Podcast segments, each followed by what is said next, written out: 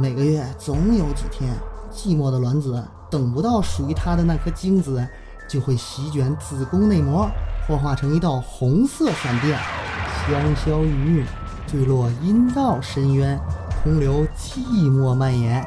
这闪电便是姨妈的化身。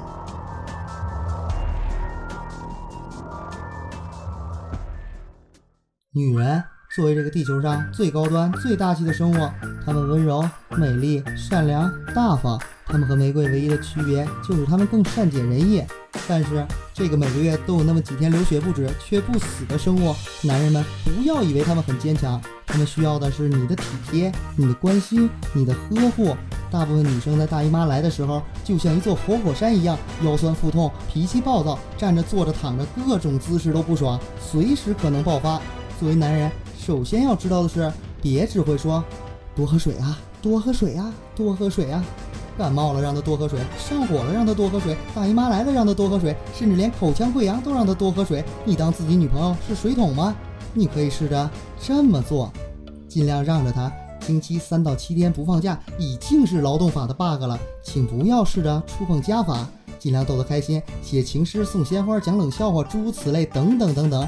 总之就是像逮住绩点一样抓住他的笑点，别让他吃现在不该吃的东西，火锅 pass，麻辣烫 pass，冰激凌 pass，辛辣生冷等刺激性食品该 pass 的一定要 pass，这一点绝对不能惯着他。